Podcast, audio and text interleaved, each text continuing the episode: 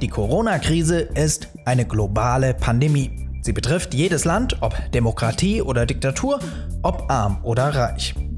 Die Berichterstattung bei uns in Deutschland konzentriert sich verständlicherweise viel auf uns. Die Krise ist für uns alle einschneidend und so noch nie dagewesen. Aber das trifft natürlich auch auf andere Länder zu. Здравствуйте, это Вести. В студии Александр Ефрем. Коронавирус подтвердился уже у 32 тысяч человек. Wie zum Beispiel Russland.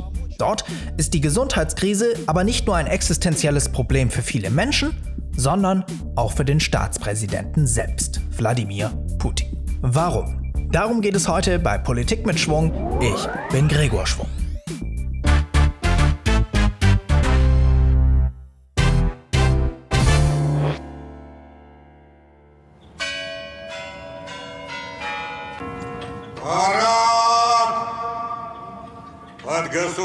государственный флаг Российской Федерации!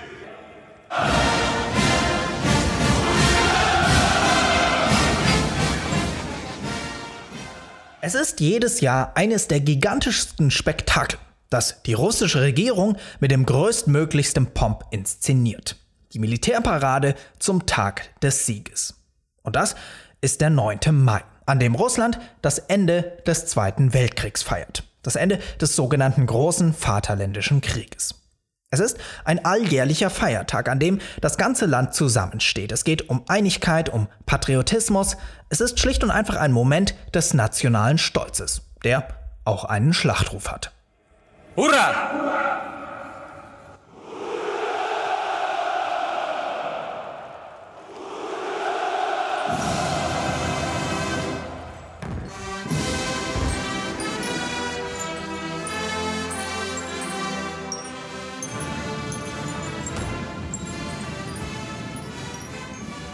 Und auch dieses Jahr, am 9. Mai, hätte die Parade wieder stattfinden sollen. Und es sollte eine ganz besondere werden. Denn am 9. Mai 2020 jährt sich das Ende des Zweiten Weltkriegs zum 75. Mal. Und deswegen wollte Präsident Putin auch an diesem Datum festhalten, trotz des Coronavirus, das sich auch in Russland ausbreitet. Aber die Veteranen, die nationalen Heldenstatus genießen, haben aus Sorge über ihre Gesundheit protestiert.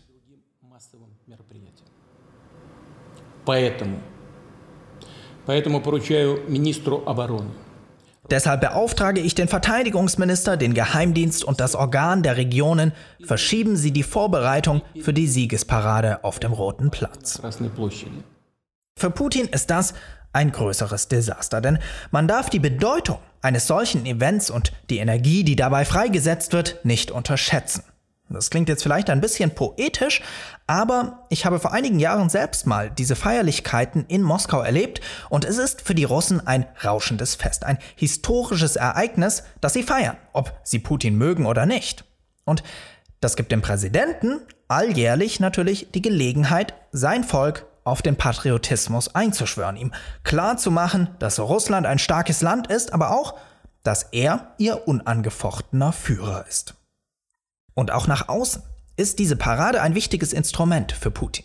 Denn kein 9. Mai kommt ohne die Präsentation der neuesten Kreationen aus der russischen Waffenschmiede aus. Panzer, neue Raketen oder anderes Militärgerät rollt an diesem Tag stolz durch die Hauptstadt und über den Roten Platz. Dort bekommen es dann die Ehrengäste aus aller Welt zu sehen und wegen des runden Jubiläums dieses Jahr haben sich prominente Gäste angekündigt, unter anderem Frankreichs Präsident Emmanuel Macron. Und dass all das jetzt ausfallen muss, ist mehr als misslich.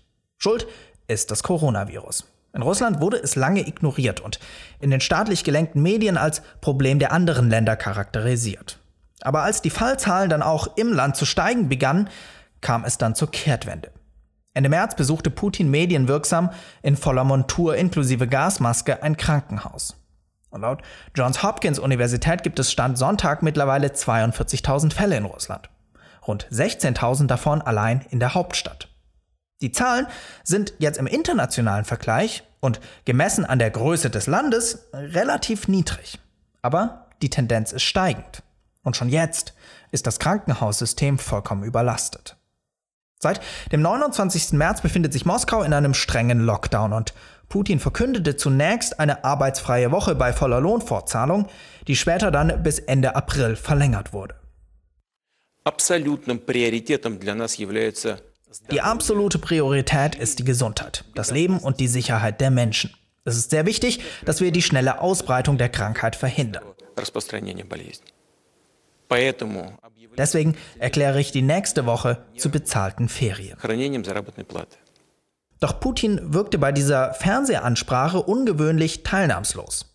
Und seitdem ist der Präsident auch mehr und mehr in den Hintergrund getreten. Weitere negative Nachrichten musste Moskaus Bürgermeister verkünden. Und die Gouverneure der Provinzen erhielten erweiterte Vollmachten, um mit der Pandemie fertig zu werden. Das ist jetzt auf den ersten Blick nichts Ungewöhnliches, aber man muss die Lage vor Corona kennen. Russland ist eigentlich ein Föderalstaat, aber unter Putin wurde der mehr und mehr zentralisiert.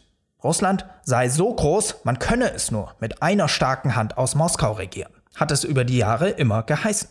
Die Gouverneure wurden Stück für Stück ausgetauscht und die, die jetzt im Amt sind, sind Putin treu. Aber das heißt natürlich auch, dass sie noch nie große politische Entscheidungen selbst getroffen haben. Mit den neuen Vollmachten für Corona ändert sich das aber jetzt. Allerdings sind sie dafür eventuell gar nicht vorbereitet. Putin hat natürlich im Fall des Scheiterns die Schuldigen gefunden. Aber es ist trotzdem ein riskantes Spiel. Denn wenn sie scheitern, wird das im Endeffekt trotzdem auf ihn zurückfallen. Das Land ist wirtschaftlich nämlich ohnehin am Boden. Sanktionen des Westens wegen der Annexion der Krim 2014 haben die Wirtschaft praktisch zum Erliegen gebracht. Dazu kommt die Ölkrise in den vergangenen Wochen. Wegen eines Streits zwischen Russland und Saudi-Arabien um die Fördermenge ist der Ölpreis nämlich dramatisch gesunken. Und für ein Land wie Russland, das einen großen Teil seines Einkommens aus dem Verkauf von Öl erzielt, ist das natürlich fatal. Und im Zuge der Corona-Krise könnte die russische Wirtschaft Schätzungen zufolge um weitere 20 Prozent abstürzen. Nur zum Vergleich, es wird erwartet, dass die Weltwirtschaft um 5% einbricht und die amerikanische um rund 10%.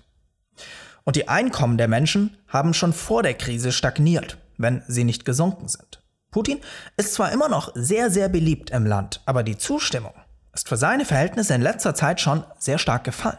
Und zwar auf den niedrigsten Wert seit der Annexion der Krim. Und jetzt könnten auch noch die Arbeitslosenzahlen von dreieinhalb auf acht Millionen steigen. Dazu kommt, dass die Unterfinanzierung des Gesundheitssystems jetzt offenbar wird. Ein anonymes Video der Opposition machte bereits in den sozialen Netzwerken die Runde. Wladimir Wladimirovich, спасибо вам. Wladimir, danke Ihnen. Danke, dass unsere medizinische Infrastruktur die klapprigste der Welt ist. Wir haben eine riesige Armee, aber keine medizinische Ausstattung. Und das verdeutlicht ein großes Problem. Schwierigkeiten innerhalb Russlands wurden von der Führung indirekt bisher immer damit begründet, dass man das Geld für die äußere Sicherheit brauche. Und um das auch für jeden ersichtlich zu machen, wurde Überzeugungsarbeit geleistet, wie zum Beispiel mit patriotischen Leckerbissen, sei es der Annexion der Krim oder dem Krieg in der Ostukraine. Zusätzlich versucht Russland durch gezielte Desinformation in europäischen Ländern dort die Corona-Krise zu verschärfen. Das geht aus einem Bericht des Europäischen Auswärtigen Dienstes hervor. Moskaus erhofftes Ziel dabei ist, der eigenen Bevölkerung dann sagen zu können, seht her, in der EU läuft auch ziemlich schlecht. Aber wenn die soziale Not in Russland irgendwann zu groß ist, wird auch das vielleicht nicht mehr reichen. Es könnte die Menschen irgendwann auf die Straße treiben. Und um sich generell gegen die Wut der Straße abzusichern, hatte Putin eigentlich einen Plan. Дамы и господа, президент Российской Федерации Владимир Владимирович Путин.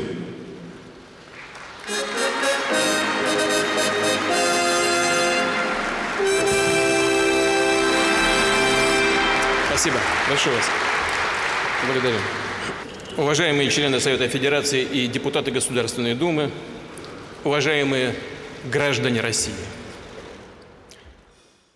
Im Januar diesen Jahres hielt Wladimir Putin seine alljährliche Rede zur Lage der Nation. Und dabei machte er eine überraschende Ankündigung. Ich möchte einige Vorschläge für die Änderung der Verfassung zur Diskussion vortragen, die ich für wichtig halte für die weitere Entwicklung Russlands, den Rechtsstaat und den Sozialstaat. Eine Änderung der Verfassung sollte also her. Die Kompetenzen innerhalb der Regierung sollten umgeschichtet werden. Dass es Putin in Wahrheit darum geht, seine eigene Macht zu sichern, wurde sofort vermutet. Doch wie, das war zunächst nicht klar. Ein Präsident darf in Russland eigentlich nur zwei Amtszeiten nacheinander ableisten. 2012 hatte Putin deshalb nach zwei Amtszeiten mit seinem Ministerpräsidenten für eine Wahlperiode die Ämter getauscht. 2024 würde aber dann die aktuelle Runde von zwei Amtszeiten auslaufen.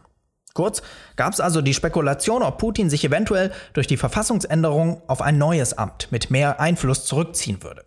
Aber die erwiesen sich als fehlgeleitet. Als die Duma, das russische Parlament, nämlich die Verfassungsänderung debattiert hat, machte die Abgeordnete Valentina Tereshkova aus Putins Partei einen Vorschlag Зачем крутить и мудрить? Зачем городить какие-то искусственные конструкции? Warum es verdrehen und unnötig kompliziert machen und künstliche Strukturen bilden? Es sollte ehrlich, offen und öffentlich sein.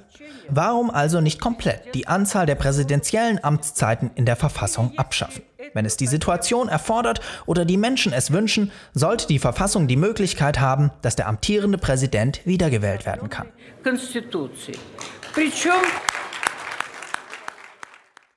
Und diese Anregung, dass Putins Wiederwahl möglich sein müsse, wurde selbstverständlich aufgenommen. Ab 2024 werden also gemäß der neuen Regelung in der Verfassung die Amtszeiten von Putin nochmal von neuem gezählt. Das heißt, er kann nochmal zwei Amtszeiten absolvieren. Theoretisch hat er sich damit die Macht bis ins Jahr 2036 gesichert. Doch dafür muss die Verfassungsänderung ratifiziert werden. Und das sollte eigentlich per Volksabstimmung am 22. April stattfinden. Ein wichtiges Datum für Putin also. Doch daraus wird jetzt nichts. Die Begeisterung für Putins Machtsicherung war in der Bevölkerung schon vor Corona nicht allzu groß. Eine niedrige Wahlbeteiligung wurde erwartet und deshalb wurde das Gesetz auch noch angereichert mit anderen ideologischen Vorhaben, damit die Menschen zum Wählen motiviert sind. Dass jetzt ein möglicher Vertrauensverlust durch Corona aus dieser Abstimmung noch ein knappes Ding werden lässt, das ist nicht in Putins Interesse. Okay, fassen wir alles mal zusammen. Die Corona-Krise kommt Russlands Präsident zur Unzeit. Schon zwei extrem wichtige Ereignisse musste er der Pandemie bedingt absagen. Hinzu kommt, dass die Krise seine Macht nicht unbedingt zu sichern scheint. Russland wird hinterher signifikant schlechter dastehen als vorher. Und die sozialen Probleme könnten nicht nur für die Bevölkerung existenziell werden, sondern auch für Putins Herrschaft. Das war Politik mit Schwung. Wenn euch der Podcast gefallen hat, dann könnt ihr mich und meine Arbeit unterstützen, und zwar über die Plattform Steady.